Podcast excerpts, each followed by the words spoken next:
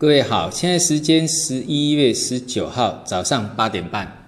那我们的这个上证指数哈，在两千七这个颈线已经开始在做呃往上那个测试压力的动作。那这个颈线的突破呢，那最好当然是带着量哈，量不用很大了，只要有推升就行了。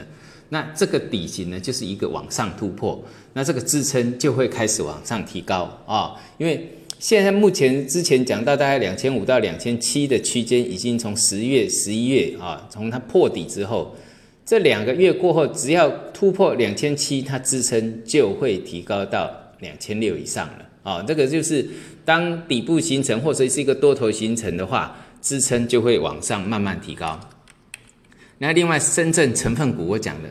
月线上八千点很重要哈，这个点一旦。确定被跌破掉，那表示我们上证指数大概一两年的低迷期了。那这个就表示经济经济会进入长期的低迷，所以八千点的收而复得很重要，而这个失而复得是很重要的啊。因为我们说过，月线虽然在上个月破掉，但是你就长线的结构，它是可以接受的一个误差啊。但是呃，这个这个月啊啊。这个月啊，我已经讲过了哈，有一个点是不能破掉的点，那就是七，啊，这个最低的应该是在十一月十三号的最低七七一八，啊，这个点是不能再破了，再破那就表示这个月线是不稳定的，所以只要这个支撑在，那都没有问题，哈。那现在回到八千，当然是很好的现象，啊，而且量有维持在比较热络一点。那沪深三百就是三千三的颈线了啦，还有中小板指哈，我上次讲的支撑不变，一样是十一月十三号啊。中小板指呢最低在五一二六，然后呢，呃，创业板指的最低是一三五三。这上一周讲，因为既然已经报了天量，那这个天量的低点就不能破啊。那整个呃整个结构来讲。创业板指的这个低点是最重要的哈，所以我们只要看这个低点就行了。以指数来讲，那就板块来讲，强者恒强，强者恒强就包括券券商板块哈，再度创新高，那这是必要的啊。券商板块，现在券商概念股的这个支撑，我们不是之前讲到是在五百点嘛？那十一月十三号之后有提提那个应该是跟着提高的，那现在呢提高到六百一十八，这个就是多头。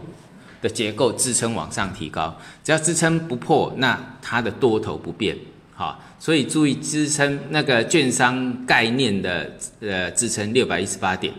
好，那现这个就是什么强者恒强，有在带动的结构。那这板块上面我们已经讲太多了哈，那我们现在回到回头来看一个一样东西，就是什么期货。因为期货在呃有人在做期货的话，啊，期货这个商品的农产品里面，黄小玉、黄豆、玉米、小麦，它是一个底部形态啊，底部形态。这有机会我在媒体上再用图来画出来，大家会更清楚。那我们以这个呃大豆为例，它的这个颈线是在九百点，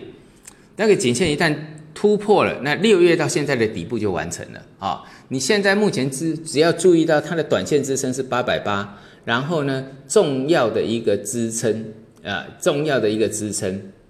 在八百四，那个比较远啊。一般做期货的话会看八百八，那九百突破这个底部就完成了，就表示说农产品有机会。那另外还有像贵金属里面黄金啊，最近又慢慢转强。那黄金的支撑是在一千二，但是比较值得注意的是白银，因为白银产生了一个破底翻的结构。好，那破底翻它是一个买进确立的一个讯号。好，之前我们讲到的它有机会，那有机会，但是又破了那长红低点。那破了之后，我们再看照在呃判断底部最好的就是判出现一个破底翻。所以呢，白银破底又翻回来之后，那就表示底部确定信号，那把支撑，这里目前的支撑就在十四点一这附近。那同样的，你如果是做沪银呐，或者是做这个白银 T 加 D 的，你哦，我们在操这个的操作几乎都是看着，因为白看着白银，短线有可能强弱会不一样，但是趋势是一样的，